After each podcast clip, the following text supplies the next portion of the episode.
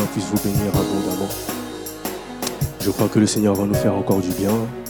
Pour ceux qui étaient là la dernière fois et ceux qui nous rejoignent, que vraiment la paix du Seigneur soit votre partage. Alors, avant de commencer mon propos, je tiens à remercier le pasteur ainsi que le leadership de l'Église pour la confiance qui a été renouvelée. Merci infiniment. Cela n'est pas un acquis, mais je crois que le Seigneur, par sa grâce, permettra à ce que sa parole soit communiquée avec assurance et avec révélation. Est-ce que nos cœurs sont sensibles à la parole de Dieu? Est-ce que nous sommes venus avec une attente de ce dernier? Plaise au Seigneur de pouvoir nous instruire encore en ce jour.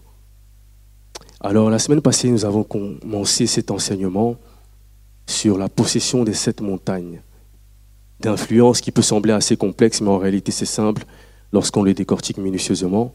On avait initié cela en donnant quelques passages bibliques, en parlant de l'origine des commencements, qui nous relate les commencements de toutes choses. Nous sommes partis du livre d'Apocalypse 17.9, d'où on tire notre thème principal. Nous sommes ensuite partis vers le livre de Genèse, où on voit comment tout a commencé avec l'histoire de Caïn. On a pu expliquer à partir de là le, le champ lexical qui tourne autour du terme ténèbres, à savoir la civilisation que représente le royaume des ténèbres, ainsi que le système qui a été établi pour pouvoir représenter et constituer Babylone par la suite.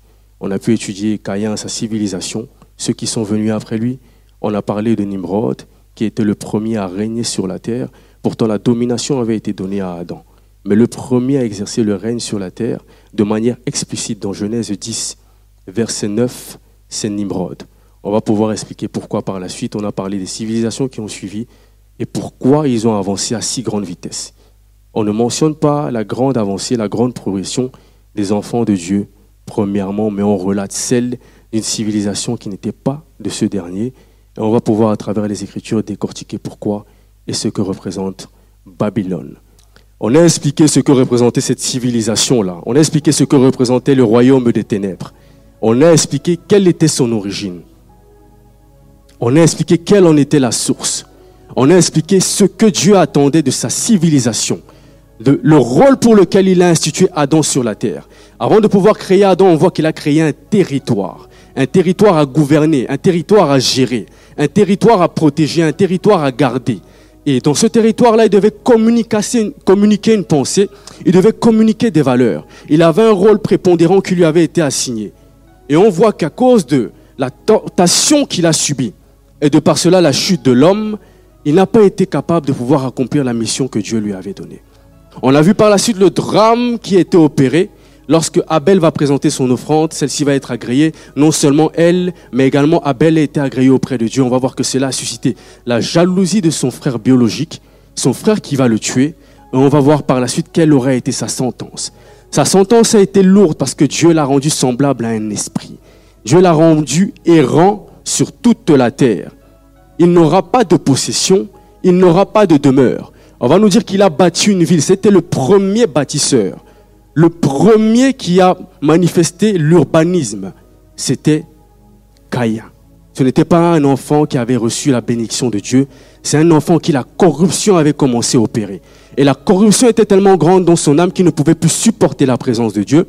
Il s'est allé loin de la présence de Dieu, bâtir cette terre-là. Qui dit bâtir une terre dit également l'administrer. Il a bâti la terre, il a bâti cette ville, il a érigé des monuments. Et par la suite, il a mis en place toute une administration qui n'était pas de Dieu, qui va permettre à ce que l'on puisse expliquer par la suite comment cette civilisation a prospéré. C'est le résumé de la semaine passée, ce que pour ceux qui étaient absents ont manqué. On va aller maintenant dans le livre de Josué 14, verset 6. Josué, je le répète, chapitre 14, sixième verset. Josué 14, verset 6. Est-ce que nous sommes présents? Est-ce que nous sommes présents? Je nous sens un peu froid. On doit vaincre ce froid-là. La présence de Dieu est là. On lit du verset 6 à 11. Je lis au nom du Seigneur, on peut lire tous ensemble. Or, les fils de Judas s'approchèrent de Josué à Gilgal, et Caleb, fils de Jéphuné le Kénisien, lui dit Tu sais la parole que Yahweh a déclarée à Moïse, homme de Dieu à mon sujet et au tien, à Kades Barnea. J'étais âgé de 40 ans quand Moïse, serviteur de l'Éternel, m'envoya à Kades Barnea pour espionner le pays. Et je lui fis un rapport avec droiture de cœur. Et mes frères qui étaient montés avec moi firent fondre le cœur du peuple. Mais moi, je, préserve, je persévérais à suivre l'Éternel mon Dieu. Et ce jour-là, Moïse jura en disant, la terre que ton pied a foulée sera ton héritage à perpétuité, pour toi et pour tes fils, parce que tu as persévéré à suivre l'Éternel, mon Dieu. Or maintenant, voici, l'Éternel m'a fait vivre comme il l'a dit. Et il y a déjà 45 ans que Yahweh déclarait cette parole à Moïse. Lorsqu'Israël marchait dans le désert et maintenant voici, je suis âgé aujourd'hui de 85 ans. Et je suis encore aujourd'hui aussi vigoureux que je l'étais le jour où Moïse m'envoya. Et j'ai maintenant la même force que j'avais alors pour le combat, soit pour deux dimensions, pour sortir et pour rentrer. Nous sommes dans un grand thème posséder notre héritage. Et je crois que cette parole s'inscrit dans ce dernier. On vient de lire ce passage qui nous parle de deux acteurs, deux protagonistes principaux, Josué et Caleb. Et on va nous dire la parole que Caleb a prononcée à Josué une fois que Moïse n'était plus. En réalité, si on comprend le contexte, on va savoir que lors de la bataille de Jéricho, précédemment, Moïse va envoyer Josué espionner le pays avec Caleb ils vont aller, ils vont rencontrer euh, cette dame qui a sur la, muraille posé un fil écarlate qui symbole également le sang de Jésus-Christ. Ils vont rencontrer cette dame-là qui va les préserver. Mais lorsqu'ils vont rentrer, j'ai oublié son nom, lorsqu'ils vont rentrer, Rahab, et fait merci pasteur, ils vont rencontrer Rahab qui va préserver leur vie, qui va leur permettre d'échapper à ceux qui étaient venus les récupérer. Et lorsqu'ils vont rentrer faire le rapport à Moïse, ils vont, leur, ils vont lui présenter ainsi qu'au peuple la situation qu'ils ont rencontrée là-bas. Ils vont leur dire, écoute, nous sommes allés là-bas, mais nous étions aux yeux de ceux qui constituent euh, les, les, citoyens de ce territoire, nous étions à leurs yeux comme des sauterelles. On va voir que le peuple de Dieu va trembler.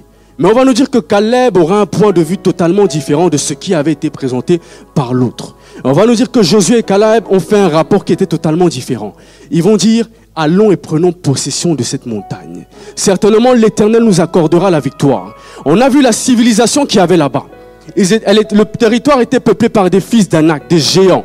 Mais Caleb, par l'Esprit de Dieu qui l'animait, n'a pas vu la hauteur de ces hommes. Il a vu le peuple qui représentait aux yeux de Dieu. Il a vu la promesse et l'alliance de Dieu qui leur avait été communiquée par leurs ancêtres, par leurs aïeux. Et il a vu la présence de Dieu qui marchait devant d'eux tout au long de leur parcours à la sortie d'Égypte.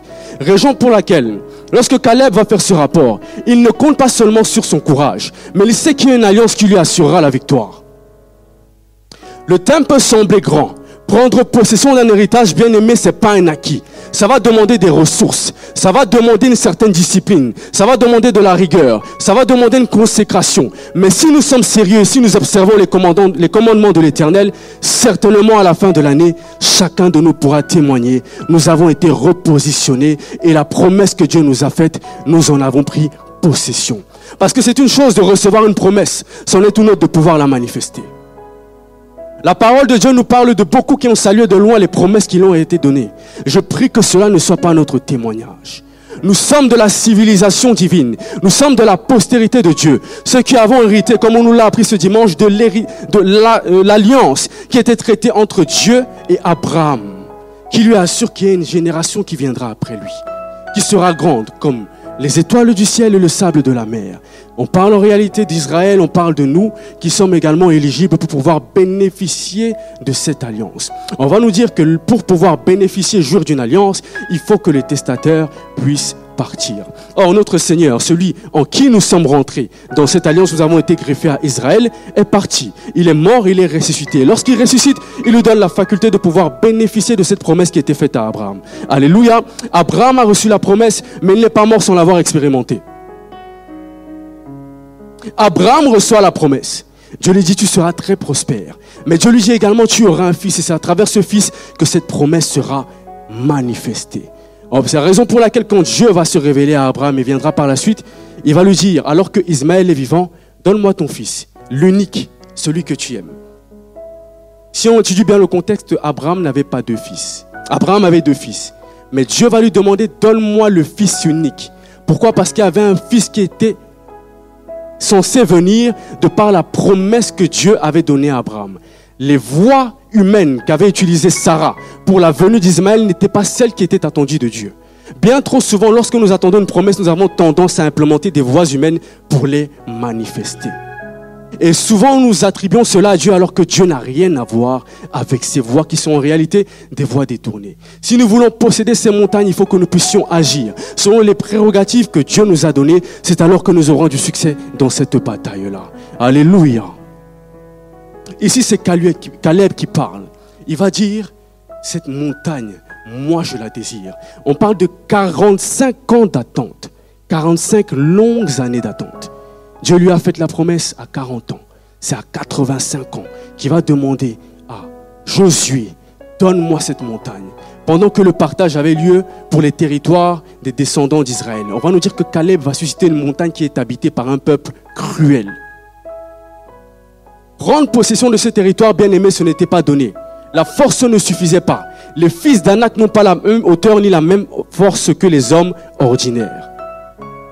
Ce sont des individus qui adorent des dieux étrangers. Ce sont des individus qui s'adorent à toute forme de culte. Ce sont des individus qui sont experts dans l'art de la guerre. Caleb, à lui tout seul, ne peut pas chasser tous ces individus. Comment peut-il avoir l'assurance de pouvoir les chasser? Parce qu'il sait qu'ils représentent une autre civilisation. Celle qui a reçu le devoir de pouvoir dominer, assujettir et remplir la terre. Ce n'était pas la génération corrompue qui descendait de Caïn, mais c'était la génération de celle qui avait reçu cette prérogative. Mais lorsqu'on va nous parler de ceux qui ont été les pionniers dans bien de domaines, la génération qui vient après cette n'est jamais figurée dans cette dernière.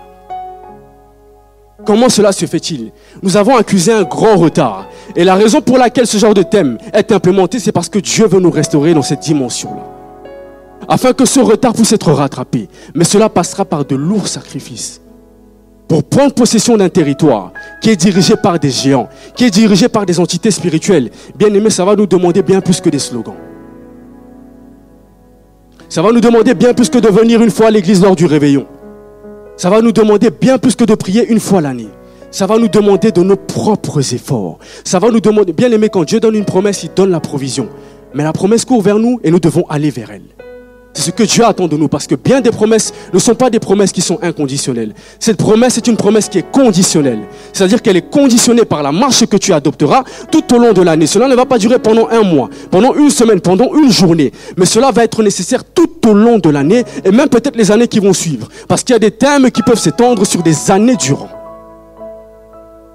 Raison pour laquelle quand Dieu nous donne des enseignements, c'est d'abord pour nous conscientiser. Ensuite, il nous équipe en conséquence. Parce qu'il sait que les batailles qui nous attendent ne sont pas des batailles qui peuvent être gagnées seulement avec la volonté, mais par l'équipement dont il va nous revêtir tout au long de cette année.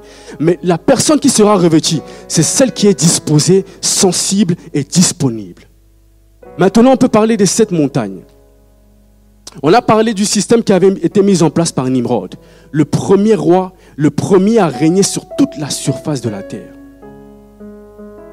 Encore un descendant d'une génération corrompue. Pourquoi? Parce que lorsque le déluge va venir, on va nous dire que Noé, à un moment donné, il va s'enivrer. Ses fils vont rentrer dans la tente et il y a l'un d'eux qui va voir sa nudité. Il ne va pas maudire ce fils-là, Cham, mais il va maudire sa descendance, à savoir Canaan. Et de Canaan est venu Couche. Ensuite de Couche est venu Nimrod. Nimrod descend de cette génération maudite et corrompue. Mais c'est lui qui va être le premier à régner sur la terre. C'est lui qui va être un puissant chasseur contre l'éternel. Pourquoi? Pourquoi les générations qui ont reçu la bénédiction de Dieu sont-elles en retard par rapport aux promesses et aux instructions qu'on a reçues de sa part? Pourquoi il y a un tel retard qui a été accusé? Parce que le diable s'est assuré de mettre au niveau de ces sept montagnes, celles qui régulent les systèmes qui dirigent les nations, chacun de ses représentants en vue de pérenniser son assise sur toute la surface de la terre. Et c'est ce que constitue Babylone jusqu'à présent. Babylone a été initiée par la tour de Babel. C'est de là qu'elle tire son sort sémantique. Babylone qui signifie la porte des dieux. Où il y avait les cultes qui étaient dédiés à des, divinités païennes, à des divinités étrangères. Où l'on sacrifiait pour d'autres dieux. Où l'on y pratiquait même la sacrificature expérimentée parce qu'il y avait des hommes qui avaient reçu des, des inspirations démoniaques. Par la voie du sacrifice que Caïn opérait en sacrifiant son frère. Cela a laissé une porte ouverte pour que des esprits puissent venir s'implanter sur la terre et corrompre toutes les générations qui suivraient. Le système que représente Babylone a une assise sur toute la terre. Et jusqu'à présent, il domine, il régule, à tel enseigne que quand Jésus-Christ va venir sur la terre, le diable va l'entraîner sur une montagne. Regarde la gloire de la terre. Si je te prosterne devant moi, je te la donnerai. Pourquoi en avait-il obtenu la gestion? Parce que l'homme avait chuté. Mais parce qu'il s'était assuré qu'après la chute de l'homme, il régulerait ce système jusqu'à la fin des temps. Le diable, si l'on veut le combattre, il faut que nous puissions comprendre qu'il est très organisé. L'une des forces du royaume des ténèbres, c'est son organisation. On parle du royaume des ténèbres et ténèbres signifie ignorance. Mais l'ignorance jusqu'à présent est une ignorance qui est très organisée. C'est la raison pour laquelle on peut lutter, on peut prier, mais on a souvent du mal à pouvoir venir à bout d'elle. Parce qu'elle s'est organisée de manière structurelle à ce que, bien que l'on prie, si nous n'arrivons pas à nous structurer en tant qu'assemblée de Dieu, si nous ne comprenons pas la promesse, les instructions divines, ce qu'il attend de nous, nous aurons du mal à venir à bout d'elle. Et nous aurons peu d'impact, alors que ce n'est pas ce que Dieu désire de nous. Le monde a connu des bâtisseurs qui étaient inspirés par des entités spirituelles négatives. Mais Dieu est venu et a bâti son église qui est composée de pierres vivantes, à savoir toi et moi. Chacun a reçu un appel, chacun a reçu une vocation mais nous devons pouvoir l'accomplir sur la terre. Et comme je l'ai dit la dernière fois, pas comme Samson qui a uniquement accompli sa vocation lors du jour de sa mort. Je ne sais pas si je me fais comprendre. C'est seulement le jour de sa mort qu'il a accompli sa vocation. Mais j'aimerais que pour chacun de nous, à partir de maintenant, nous puissions comprendre déjà quelle est notre vocation. Si nous arrivons à comprendre cela, bien aimé, nous réaliserons la mission. Et nous viendrons à bout de l'ennemi, mais à condition de nous structurer.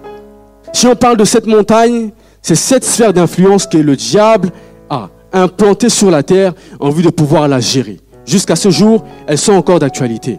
Et la première dont nous allons parler, c'est la montagne de la famille. La montagne de la famille. Si l'on lit la parole, on retourne toujours dans le livre de Genèse. Quand on prend le livre de Genèse chapitre 18, on va nous parler d'un modèle que Dieu a institué.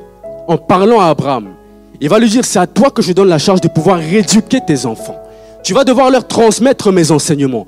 Tout ce que je t'ai transmis, ce n'est pas pour toi, mais c'est pour ta descendance et ceux qui viendront après toi. Tu as ce mandat de ma part. C'est le mandat que Dieu a donné à Abraham. Abraham avec cette lourde charge de pouvoir éduquer Isaac et Ismaël, selon toutes les voies que Dieu lui avait transmises, toutes les instructions que Dieu lui avait léguées. Abraham était un modèle aux yeux de sa famille, c'était un mentor. Et c'est lui qui avait reçu cette autorité de la part de Dieu. C'est une sphère d'influence tellement capitale, à telle enseigne qu'aujourd'hui, Dieu suscite uniquement des ministères qui sont dédiés exclusivement aux familles. Pourquoi? Parce que c'est là où le diable aime sévir. Si nous étudions le problème des familles ou les problèmes des nations, ce sont généralement des problèmes qui ont commencé dans des familles. Un problème national, avant d'être national, il est communautaire. Avant d'être communautaire, il est régional. Mais avant d'être régional, il est d'abord familial. Aujourd'hui, si on parle de terroristes, si on parle de prostituées, si on parle d'assassins, bien aimés, ils viennent tous de famille. Et les problèmes qui ont été négligés dans ces familles-là donnent ces fléaux que l'on peut observer aujourd'hui. C'est une sphère d'influence que l'ennemi a ciblée en vue de pouvoir détruire les valeurs qu'il a initiées, les valeurs qu'il a communiquées aux hommes lorsqu'il lui a donné une terre et un territoire à gérer. La destruction de Sodome et Gomorre était une destruction qui avait été lieu parce que les valeurs familiales avaient été détournées, détruites. Comme on peut l'observer aujourd'hui, où des présidents tels que Poutine, tels que Trump, se battent pour des valeurs familiales, qui ne, ils sont peut-être pas des serviteurs de Dieu. Mais si on comprend leur prise de position, ils parle souvent des familles. Il parle d'un modèle familial qui leur a été échu de préserver. Raison pour laquelle on peut observer autant de présidents qui se liguent contre eux. Pourquoi? Parce qu'ils des valeurs. Ils représentent des valeurs. Ils se positionnent pour des valeurs. Il y a un combat tellement grand dans ce domaine-là. Et si nous pouvons comprendre cela, bien aimé, c'est un domaine dans lequel il est nécessaire de pouvoir structurer quelque chose. Dieu nous a communiqué cette pensée. On voit aujourd'hui des serviteurs de Dieu qui sont intégralement dédiés aux familles. Pourquoi? Parce que le diable a tendance trop souvent à sévir dans les familles. Et les problèmes qui sont ignorés dans ces dernières, il les récupère pour pouvoir ériger des générations qui sont uniquement sensibles à sa voix et qui lui sont assujetties. Bien aimés, nous devons comprendre la valeur des familles au regard de Dieu. Ce n'est pas en vain qu'il y a en septembre des programmes de famille. Ce n'est pas en vain que l'on prie pour des familles. Ce n'est pas en vain que l'on jeûne pour des familles. Parce qu'on sait que la famille peut être une porte ouverte à l'avancée du diable sur ce royaume, sur cette terre. Il est important que nous puissions prendre à cœur de prier pour nos familles, de communiquer des valeurs à ces familles, de pouvoir éduquer ces familles, de pouvoir veiller, nous tenir à la brèche pour ces dernières. Non seulement les familles de cette église, mais également les familles du corps du Christ et de la terre tout entière. Parce qu'elles ont une grande valeur aux yeux de Dieu. La famille est la première sphère où l'homme est éduqué. Depuis notre bas âge, nous avons reçu des valeurs familiales. Depuis notre bas âge, nous avons reçu une éducation de la part de nos parents. D'ailleurs, au regard de nos enfants, au regard des enfants, le premier Dieu dont ils ont la révélation, c'est leurs parents. Ils ne peuvent pas connaître Dieu. Cela viendra par la suite. Mais celui qui représente Dieu au-devant d'eux, c'est leurs parents. Ils vont recopier, dupliquer tout ce qu'ils ont vu dans leur foyer. Ils copient tout ce qu'ils voient, tout ce qu'ils assimilent, tout ce qu'ils entendent. Pourquoi? Parce que les parents ont aussi cette autorité de la part de Dieu.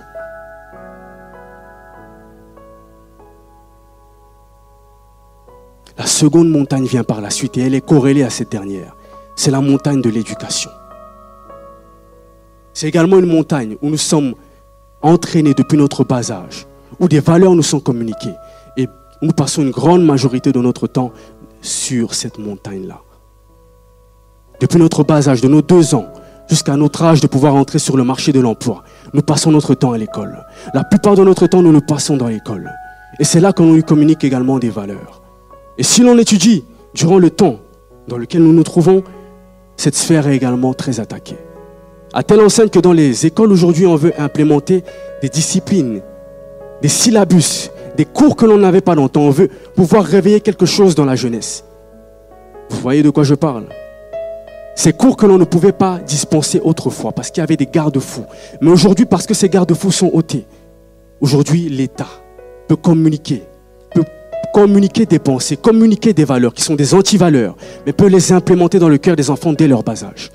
On peut éduquer aujourd'hui à partir de quelle année les enfants sur la sexualité. On a rétrogradé cet âge-là.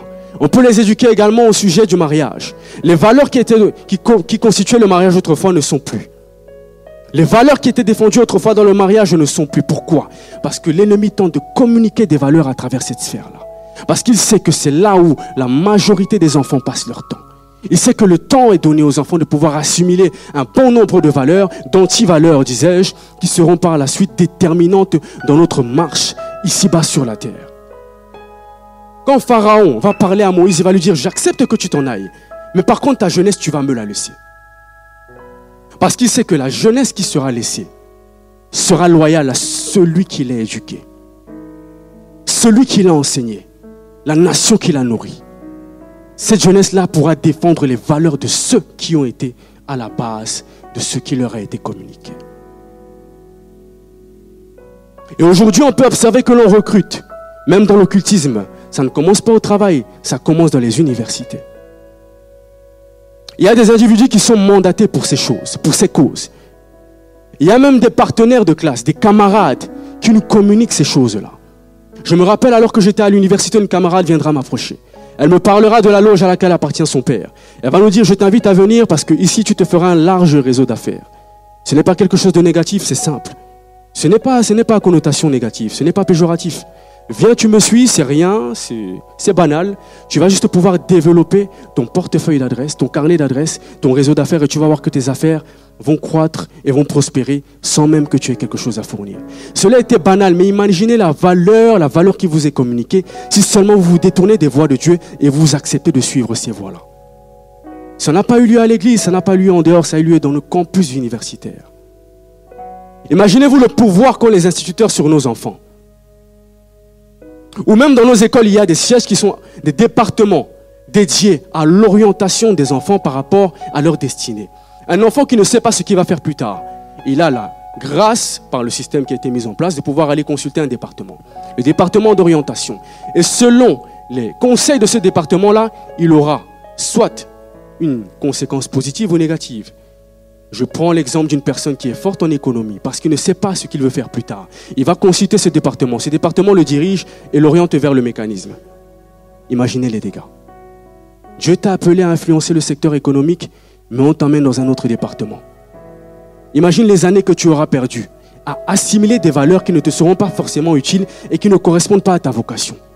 C'est le pouvoir qu'ont aujourd'hui les systèmes ou le système éducatif sur la terre. Il a ce pouvoir d'orientation et de réorientation des enfants qui ne savent pas ce à quoi Dieu les a appelés. Et les parents sont des garde-fous également vis-à-vis de cela. Pourquoi? Parce qu'ils peuvent discerner de le bas âge les aptitudes et les compétences des enfants, chacun selon la vocation qu'il a reçue de Dieu. Et si nous ne discernons pas cela, bien aimé, c'est le système éducatif qui va pouvoir orienter nos enfants. Et demain, nous en paierons les conséquences. Le royaume de Dieu en paiera les frais. D'où la relation entre ces deux montagnes. Troisièmement, on va parler du gouvernement et de la politique.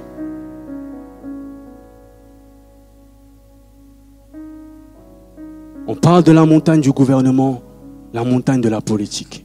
Quand Dieu va créer l'homme, il va lui donner un pouvoir. Mais ce que les Grecs ont initié sur la terre, c'est la science des politiques. La science de pouvoir administrer des territoires, pouvoir administrer une nation, de pouvoir administrer des régions. Mais le pouvoir vient prioritairement de Dieu.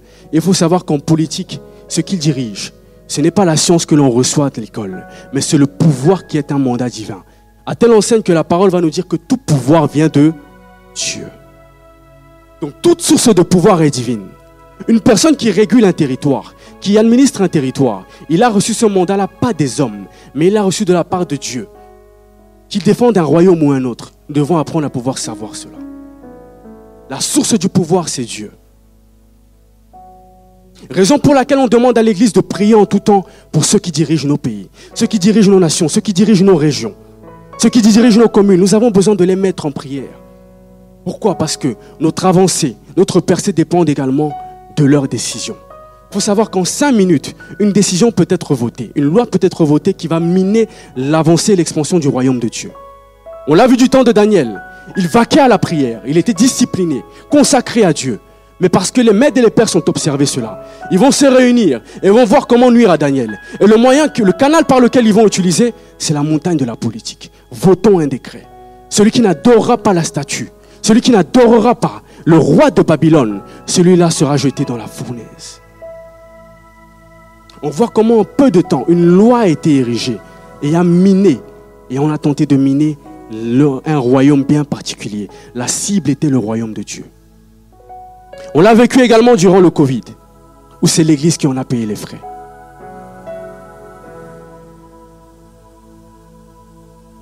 Ce sont les églises qui ont dû fermer. Les rassemblements n'avaient plus lieu. Il y a eu des instructions claires, fermes qui ont été prises contre l'Assemblée de Dieu. À partir du gouvernement. Tout son impact à la sphère et à l'échelle internationale. C'est la raison pour laquelle Dieu veut que nous puissions prendre possession de ces montagnes afin que nous puissions y avoir une influence positive. Parce que le monde est décadent et les valeurs qui y sont communiquées sont des valeurs qui sont correspondantes justement à la décadence de ce monde. Aujourd'hui, comment expliquez-vous que pour pouvoir avoir accès à un parti politique, on nous demande de nous corrompre, on nous demande de nous compromettre? Cela est connu de tous. Parce qu'il y a des gardiens qui veillent à ce que nous ne puissions pas avoir accès à ces montagnes. Ils les gardent jalousement. Pour pouvoir y avoir accès, ils nous demandent de nous corrompre de corrompre nos âmes, de corrompre nos corps, de corrompre même nos esprits. Sphère du gouvernement et de la politique. Et on va parler par la, suite des valeurs et des moyens de pouvoir prendre possession de ces montagnes-là. Parce qu'il y a des gardiens qui y veillent. Il y a des gardiens, des gardiens qui sont positionnés, qui se sont donnés pour rôle de veiller à ce que toute personne qui veuille infiltrer ces montagnes-là s'assied pour négocier avec elles ou se corrompre d'un moyen ou d'une autre voie. Est-ce que nous comprenons ces réalités? C'est important que nous puissions considérer ces choses parce que l'appel de Dieu ne tourne pas uniquement autour de la prédication. L'appel de Dieu a également un attrait à la vie séculière. Parce que Dieu y accorde de la valeur et de l'importance. Raison pour laquelle Paul, on va nous parler de la crise qui est en train de sévir. On va nous dire que pour pouvoir survivre à cette crise-là, qu'est-ce qu'il va faire? Dieu va passer par la vie séculière. Dieu avait une compétence. Paul avait une compétence. Et Dieu va utiliser cette compétence-là pour pouvoir le préserver. Paul va fabriquer des tentes. Ce n'est pas la prière qu'il a préservée, c'est la compétence qu'il avait, c'est la vie séculière. Elle a une importance lorsque nous marchons avec Dieu. Trop souvent, il y a des églises qui nous communiquent des pensées erronées qui voudrait que lorsque nous venons à Christ maintenant, la seule pensée, c'est de pouvoir nous mettre en marge de la société. Nous retirer, faire des retraites de 40 jours toute l'année. Bien aimé, ce n'est pas la volonté de Dieu. Ce n'est pas la volonté de Dieu. Bien que nous sommes appelés Église, hors d'eux, nous sommes appelés à influencer la terre. Donc nous devons nous retrouver dans cette dernière. Nous sommes appelés à être au contact de cette génération-là. Cette génération que représente le royaume des ténèbres. Alléluia. Dieu va même aller encore plus loin. Il va appeler des serviteurs qui étaient des serviteurs païens, mon serviteur. Il va appeler des rois tels que Nebuchadnezzar, mon serviteur. Des rois comme Cyrus, mon serviteur. Parce que Dieu a également une importance qu'il accorde à la sphère de la politique.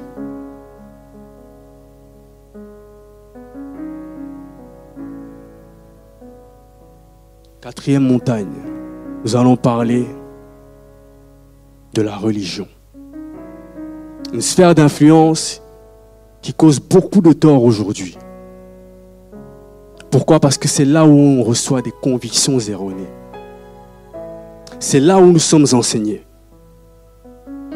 C'est là où des enseignements nous sont communiqués en vue de pouvoir justement manifester la volonté de Dieu sur la terre.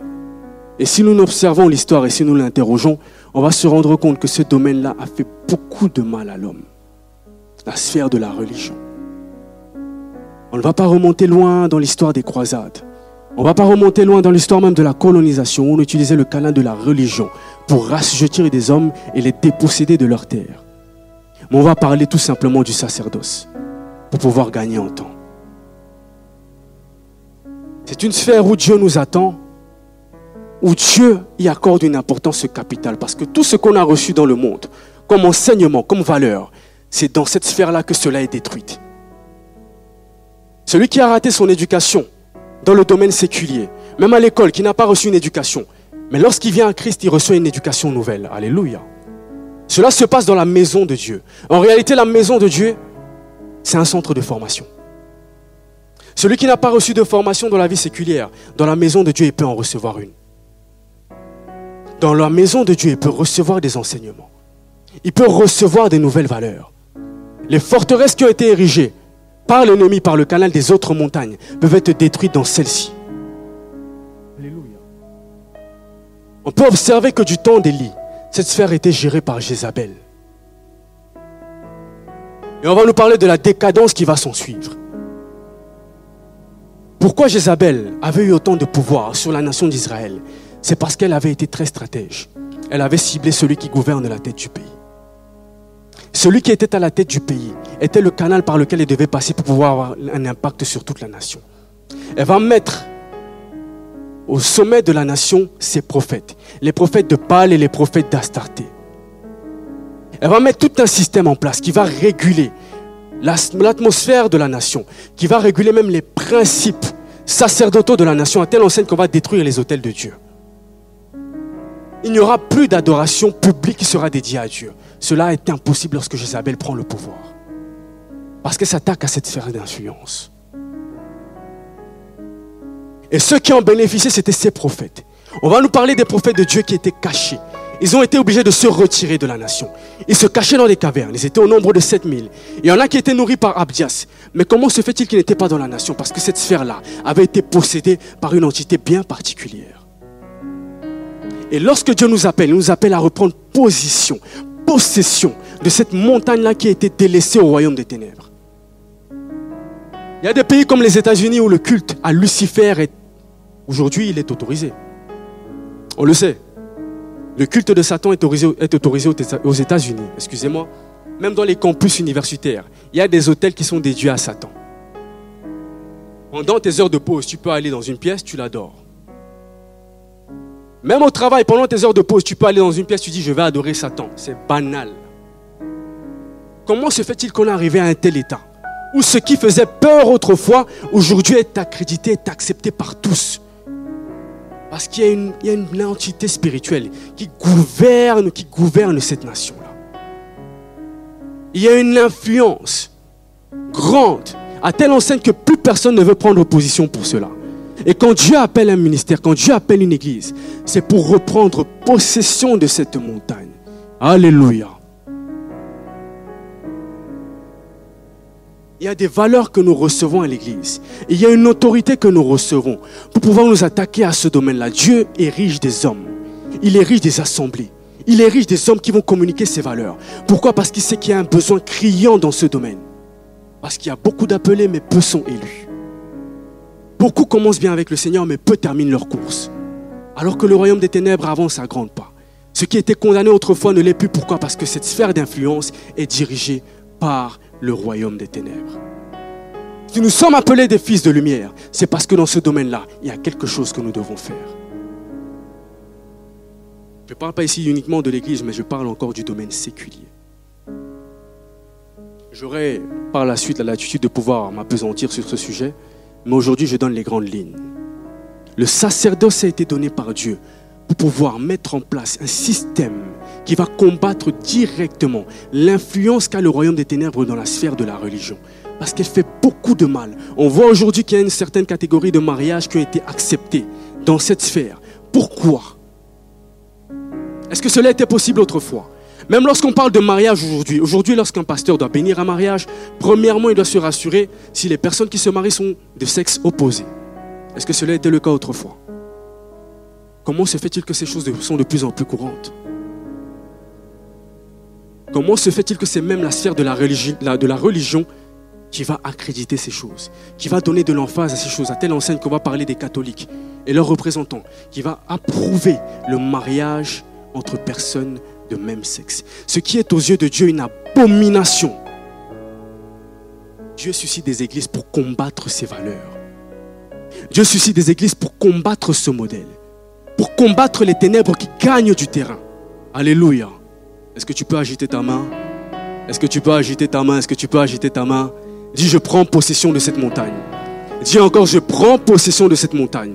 J'espère que tu es en train de visionner la montagne qui t'a été échue. Le but, ce n'est pas seulement de les présenter pour les présenter. C'est parce que chacun de nous a reçu le bagage, la mission pour pouvoir prendre possession de ces dernières. il est important que nos canaux, que notre perception puisse maintenant se tourner, se focaliser sur ce que Dieu nous a appelés à faire et à dominer. Alléluia. Cinquième montagne. L'art et le divertissement. Une montagne qui est très négligée par les enfants de Dieu. C'est une montagne où les valeurs des modèles sont mises en avant pour communiquer les valeurs du royaume des ténèbres. Alléluia. À travers cette montagne, la jeunesse peut être détruite très facilement. Pourquoi? Parce que des valeurs qui sont communiquées depuis le bas âge à des enfants, à partir d'une seule émission, d'une seule émission télévisée, toutes ces valeurs peuvent être anéanties. Je parle par exemple à ma génération. On a vu comment euh, les, émissions autour des, des Kardashians été mises en avant. On a vu cela. On voit aujourd'hui l'impact. Kim Kardashian n'était pas appelée influenceuse autrefois, mais aujourd'hui on parle d'influenceur. Kim Kardashian, à l'époque où elle avait commencé, on ne parlait pas autant de contouring, de make-up, de tout ce qui va avec. Mais aujourd'hui, cela sont des valeurs qui sont communiquées de manière banale. On en parle tous les jours. Pourquoi? Parce que cela a commencé quelque part. Il y a des jeunes qui étaient devant ces émissions. Ces valeurs ont été communiquées aujourd'hui, ça a été légalisé, ça a été banalisé. Tout le monde en entend parler. Tout le monde l'implémente. Tout le monde le plus. Pourquoi? Parce qu'il y a eu des modèles qui ont été érigés. Des modèles au regard de plusieurs générations. Et aujourd'hui, elles en subissent les conséquences. Ce ne sont pas des choses qui ont été communiquées par nos parents. Ça n'a pas été communiqué dans la sphère familiale. Mais lorsque des enfants se sont positionnés devant leurs écrans, ils ont eu accès à ce genre d'émission, on voit qu'il y a des personnes qui ont totalement miné leur éducation. Pourquoi? Parce que dans cette montagne-là, on véhicule des modèles, des représentants qui, à travers leurs attitudes, qui, à travers leur langage, qui, à travers leur comportement, qui, à travers leur méthode, même leur vie, leur vie, leur consommation sur leur terre, sur la terre, véhiculent un modèle, véhiculent des valeurs, véhiculent un système de pensée. Et ce qu'on ne voyait pas autrefois, on peut le voir aujourd'hui. Ce qui n'était pas manifesté autrefois peut être manifesté aujourd'hui. Pourquoi? Parce que c'est un puissant canal entre les mains du royaume des ténèbres. Il est temps que les chrétiens puissent se positionner également sur cette montagne. Alléluia. Pourquoi? Parce que l'influence que ces gens ont est négative. Mais imaginez si un enfant de Dieu se positionne sur ce marché, sur cette montagne. Imaginez l'impact qu'il aura. Je parlais avec le pasteur Samuel, justement lorsqu'on parlait de ce message. Il m'a parlé d'une chaîne de TV que l'on regardait tous quand on était petit, Cartoon Networks. Il m'a parlé même des Looney. Mais il m'a parlé d'un phénomène inquiétant qui est en train de prendre lieu. On voit aujourd'hui des personnes, des dessins animés qui symbolisent des personnes de même sexe qui se mettent ensemble dans les dessins animés. Comprenons que nous sommes ciblés. Les générations après nous sont ciblées. Parce que ce que nous combattons aujourd'hui, si nous ne combattons pas cela, demain ce sera banal. Demain, ça sera banalisé. Et le royaume de Dieu accusera davantage de retard. Parce que l'Église n'a pas pu prendre position pour cela. L'Église n'a pas compris la mission à laquelle elle a été appelée. L'Église, c'est bien, mais dehors, il y a des montagnes qui attendent que nous puissions en prendre possession. Lorsqu'on érige une star, un footballeur, une célébrité, bien aimé, essaie de comprendre l'activité qui se cache derrière, les valeurs qu'il incarne et représente, et tu comprendras le royaume qu'il représente.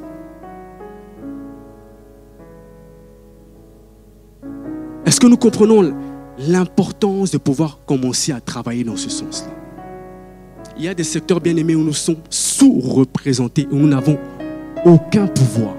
Le rapport des forces, pour l'instant, il penche encore en faveur du royaume des ténèbres. Pourquoi? Parce que nous n'avons jamais ciblé ces domaines. On nous a appris à les diaboliser. On nous a dit que c'était négatif, c'était mauvais. Mais pourtant, c'est là que Dieu nous attend. Parce que demain, s'il n'y a pas de chaîne de télévision qui communique les valeurs du royaume, bien aimés, nous courons vers notre perte.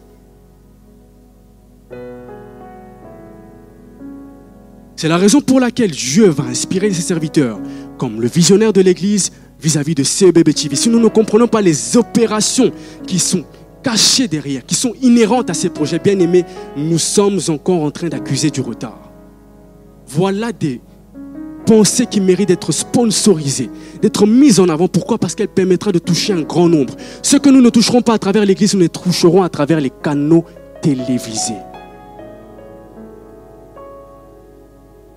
Sont ceux qui pourront créer des dessins animés pour les enfants? Où sont ceux qui pourront créer des programmes pour les adolescents? Où sont ceux qui pourront créer des programmes pour les adultes Où les valeurs du royaume seront communiquées? On a longtemps diabolisé les réseaux sociaux. Mais bien aimé, s'ils n'étaient pas présents, j'ose croire qu'il y a un bon nombre d'informations que l'on n'aurait pas à ce jour. Pourquoi? Parce que le secteur des télévisions, des médias est celui qui filtre les informations que l'on reçoit. C'est par le canal des réseaux sociaux que l'on peut avoir, accès à des informations qui sont vraies et qu'on peut les traiter nous-mêmes. Sinon, bien aimés, nous serons morts dans l'œuf. On a diabolisé cela, mais on comprend aujourd'hui l'importance qu'il a. C'est un canal par lequel la vérité peut avoir une puissance, une forte vitesse de propagation. Pourquoi? Parce qu'en l'espace de 5 minutes, on peut avoir accès à 5 millions de personnes. Les réseaux sociaux sont un puissant canal d'évangélisation. Puissant canal d'évangélisation, voulais-je dire? En cinq minutes, on a accès à des milliers, des millions de personnes. Il faut que nous puissions prendre possession de ces, zones-là, de ces sphères-là, de ces domaines-là. Alléluia. Raison pour laquelle que Dieu bénisse encore le secteur multimédia et la mission qu'il a donnée à son serviteur concernant CBB TV. Est-ce que nous comprenons l'importance de ces sphères d'influence? On va parler de la sixième montagne.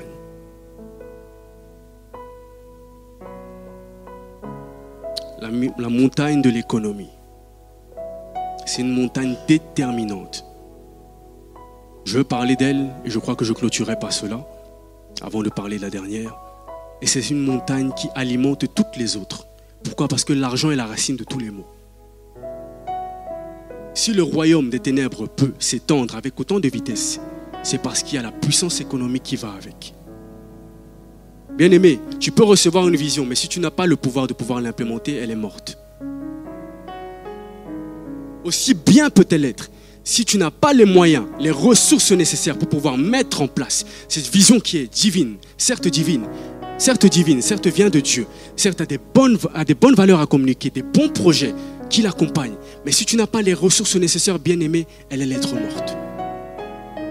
Et c'est là que l'ennemi combat l'assemblée de Dieu, combat les enfants de Dieu. Parce qu'il sait qu'en exerçant une pression sur les ressources financières de chacun de nous, il s'assure que nous ne puissions pas avancer selon le modèle de Dieu. C'est le plus déterminant de toutes les autres, la plus déterminante de toutes les autres sphères. C'est là où nous sommes le plus combattus. Et c'est là que Dieu nous attend. Alléluia.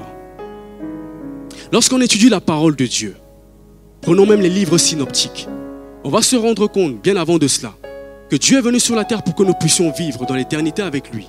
Mais Dieu est venu sur la terre également pour que nous puissions connaître l'éternité sur la terre. Et lorsqu'on étudie ces évangiles, les évangiles synoptiques, on va se rendre compte que plus du tiers des paraboles qui ont été données sont des paraboles qui tournent autour du secteur économique. Qu'est-ce que Dieu veut nous faire comprendre? C'est un secteur qui est capital à ses yeux.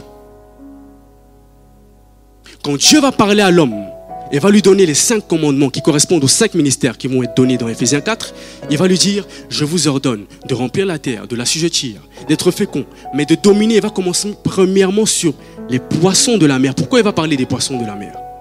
Parce qu'il sait que les poissons représentaient à cette époque le premier secteur économique.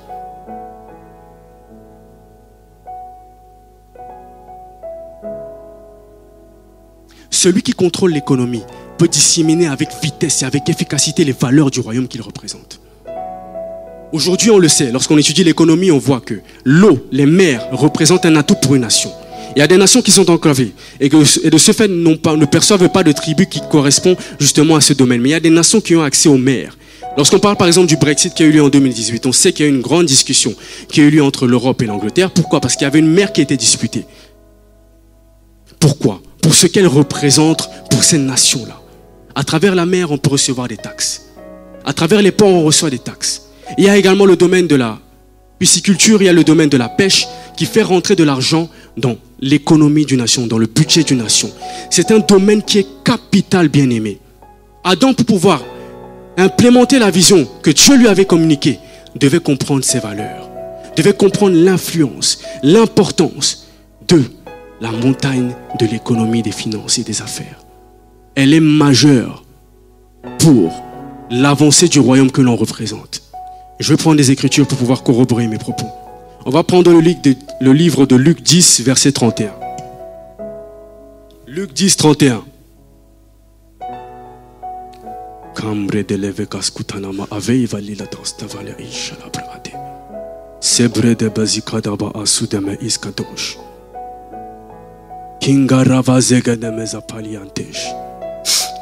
Luc chapitre 10 verset 31.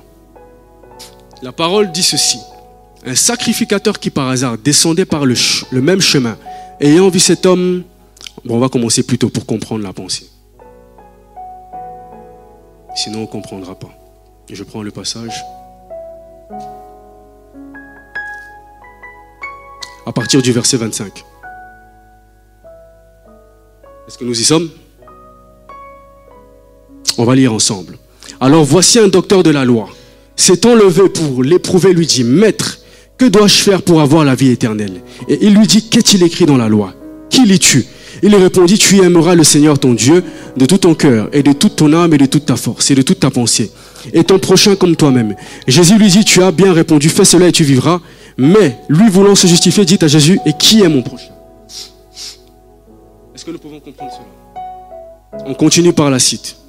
Jésus reprit la parole et dit, un homme descendit de Jérusalem. Lisons tous ensemble, parce que je vois que beaucoup sont en train de s'endormir. Lisons tous ensemble, à haute voix. Jésus reprit la parole et dit, un homme descendit à Jérusalem, à Jéricho. il tomba entre les mains des brigands qui le dépouillèrent. Ils le chargèrent de plusieurs coups et s'en allèrent le laissant à demi-mort. Un prêtre qui par hasard descendait par là, par le même chemin, ayant vu cet homme, passa outre. Un lévite qui arrivera aussi dans ce lieu, l'ayant vu, passa outre. Mais un samaritain qui voyageait étant venu là fut ému de, compassion lorsqu'il le vit. Il s'approcha, banda ses plaies en y versant de l'huile et du vin. Puis il le mit sous sa propre monture et le conduisit à une hôtellerie et prit soin de lui. Est-ce qu'on peut continuer? Le lendemain, on s'arrête là. On comprend l'enjeu de ce passage. On voit que quelque chose va arriver à un brigand. Euh, va arriver à une personne qui marchait paisiblement. Il avait une destination. Il s'y était aventuré sur un chemin. Il va rencontrer un brigand qui va le frapper, le dépouiller. On va nous dire que par la suite, il va rencontrer un sacerdotal, deux sacerdotaux même. On va nous parler d'un sacrificateur, on va nous parler d'un lévite. Mais les deux sont passés outre. On va nous parler ensuite d'un bon samaritain. Je ne parle pas selon la prophétie, je parle selon la connaissance et la révélation. On va nous parler ensuite d'un bon samaritain qui va croiser cet homme-là. Ce samaritain avait une monture. Il va prendre soin de cet homme. Il va bander ses plaies. Il va l'amener dans une auberge. Il va payer ses frais. Il va ensuite le laisser là et il va demander à celui qui est en charge de cette auberge, prends soin de lui jusqu'à ce que je revienne. En d'autres termes, il va lui dire, accorde-moi un crédit. Bien aimé, la raison pour laquelle les deux qui sont passés précédemment, outre, n'est pas forcément la raison pour laquelle beaucoup sont en train de dire qu'ils étaient méchants. Peut-être n'avaient-ils pas les ressources, les ressources nécessaires pour le faire. À la différence du bon samaritain, qui lui avait de la provision. On va nous dire qu'il avait de l'huile, on va nous dire qu'il avait du vin. Ce que n'avaient pas les deux sacerdotaux. On va nous dire ensuite qu'il avait une monture. Ce que n'avaient pas les deux sacerdotaux. On va nous dire qu'il avait des deniers. Ce que n'avaient pas les deux sacerdotaux. Et plus encore, on va nous dire qu'il avait de la crédibilité. À telle enseigne que lorsqu'il va demander à celui en charge de cette auberge de pouvoir prendre soin de l'homme, cela lui sera accordé facilement. Bien aimé, ce qui a fait la différence dans ce passage, c'est les ressources financières.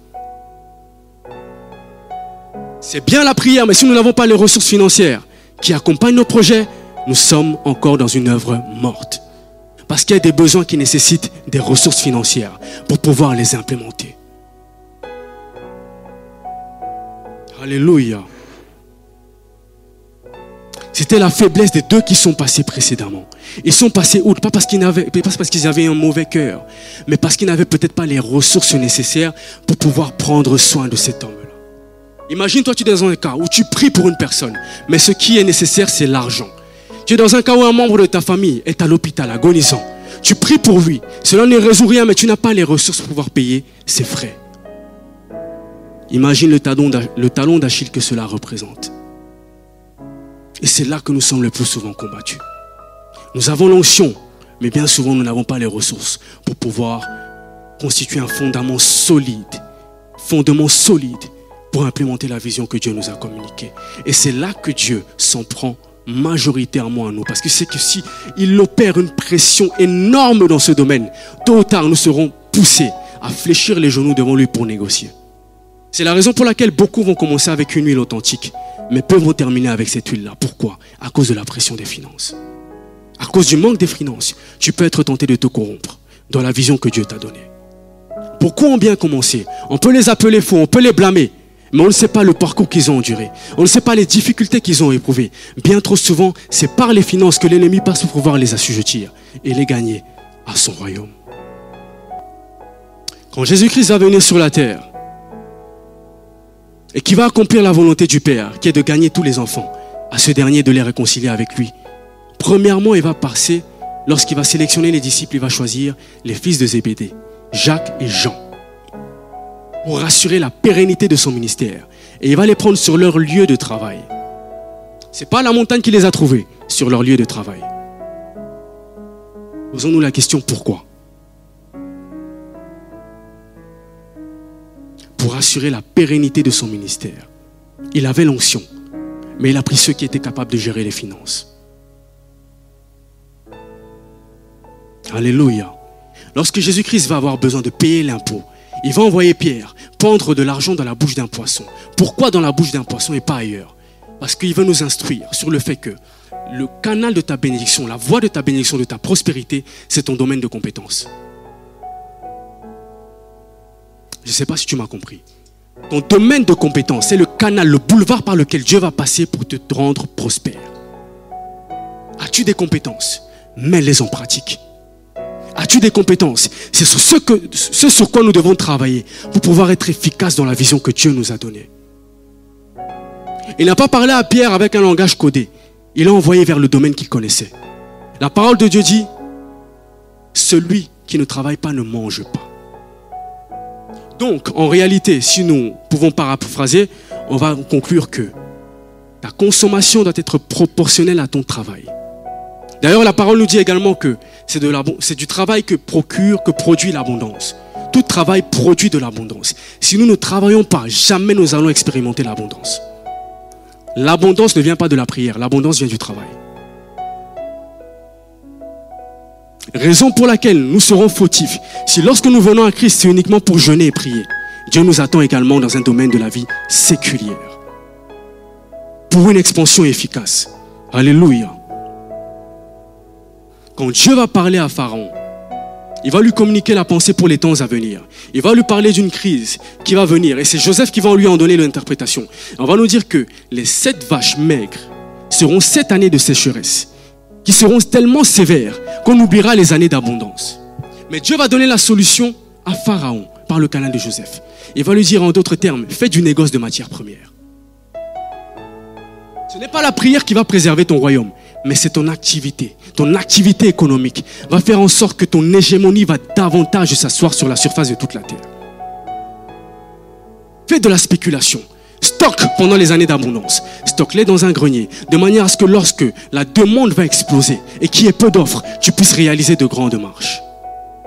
Un principe économique banal. Mais si nous n'appliquons pas ces réalités-là, bien aimés, nous sommes loin de ce à quoi Dieu nous a appelés. Alléluia. Dis avec moi, je prendrai possession de cette montagne. Dis encore, je prendrai possession de cette montagne.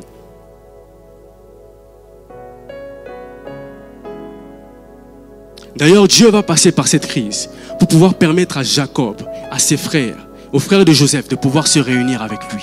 La parole qui avait été donnée à Abraham dans Genèse 15, elle s'est accomplie par la venue d'une crise sur la surface de toute la terre. Jacob a dû se déplacer pour aller chercher du blé. Le blé, c'est Pharaon qui le possédait. C'est Pharaon qui avait le pouvoir parce qu'il avait les ressources. Celui qui a les ressources a la capacité. Celui qui a les ressources a le pouvoir. Celui qui a les ressources a l'influence. Bien aimé, souvent, il faut comprendre les visions qui sont implémentées durant cette saison. On a eu les réunions des parents, on a eu les réunions des mamans, des sœurs.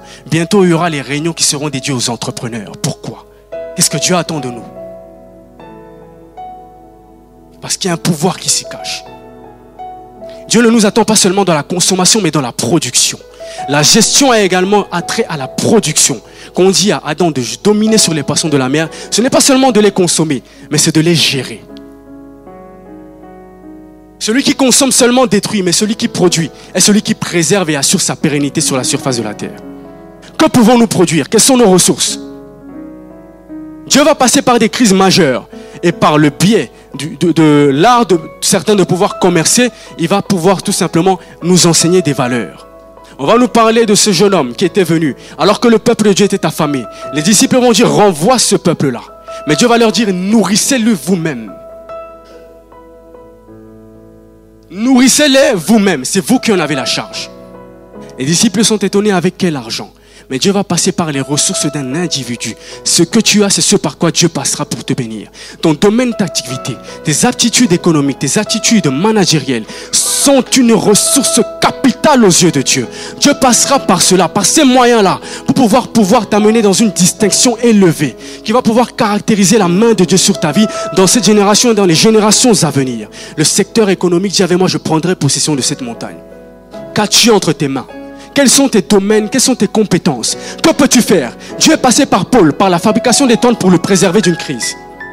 Dieu est passé par le blé pour préserver Pharaon, pour préserver Joseph, pour préserver ses frères, pour préserver Jacob et pour permettre à sa promesse sur lui de pouvoir se pérenniser et s'implémenter. Qu'as-tu entre tes mains? On va nous parler de la génération de Caïn. Notons bien une chose, ils ont été les premiers. On va nous parler de l'urbanisme. L'urbanisme a été implémenté par Caïn, n'est-ce pas? C'est lui le premier à bâtir une ville. D'ailleurs, quand Dieu, est tellement juste, quand il va venir dans le jardin, lorsqu'il va venir parler à Caïn, Caïn a tué son frère, Dieu est juste, mais Dieu ne va pas le tuer. Dieu va mettre une marque sur son front, à telle enseigne que celui qui le tue sera vengé cette fois. Pourquoi? Parce que les sept générations qui vont suivre Caïn sont des pionniers dans leur domaine. Si Dieu tue Caïn, il y a sept générations qui appellent à être des pionniers dans leur domaine. On va parler des forgerons, on va parler des métallurges, on va parler de ceux qui ont bâti des instruments, on va parler également des architectes. Sept générations entières vont être perdues et ils ont en eux le potentiel de pouvoir créer. Pourquoi la génération de sept, c'est celle qui adore, mais la génération de Caïn, c'est celle qui crée? Que pouvons-nous créer? Que pouvons-nous mettre en place? Je ne sais pas si je me fais comprendre. Pendant que du temps de Seth, on adorait avec les mains, du côté de Caïn, on adorait avec des instruments.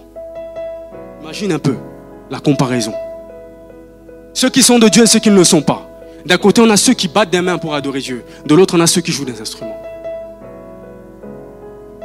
D'un côté, on a des sédentaires. De d'un autre côté, on a ceux qui bâtissent des villes ceux qui bâtissent des entités. En réalité, Dieu parle à Pharaon pourquoi? Parce qu'il sait qu'il a la structure pour pouvoir implémenter la stratégie qu'il va lui communiquer. Raison pour laquelle il ne va pas communiquer sa pensée à Jacob. Jacob en a l'impossibilité. Il faut qu'il communique sa pensée à quelqu'un qui a les ressources, le gouvernement, la structure pour pouvoir assurer sa pérennité et les stratégies que Dieu lui communiquera sur un royaume bien précis. Où sont les structures? Où sont ceux qui vont passer de l'informel au formel? Où sont ceux qui vont passer de l'informel au structurel?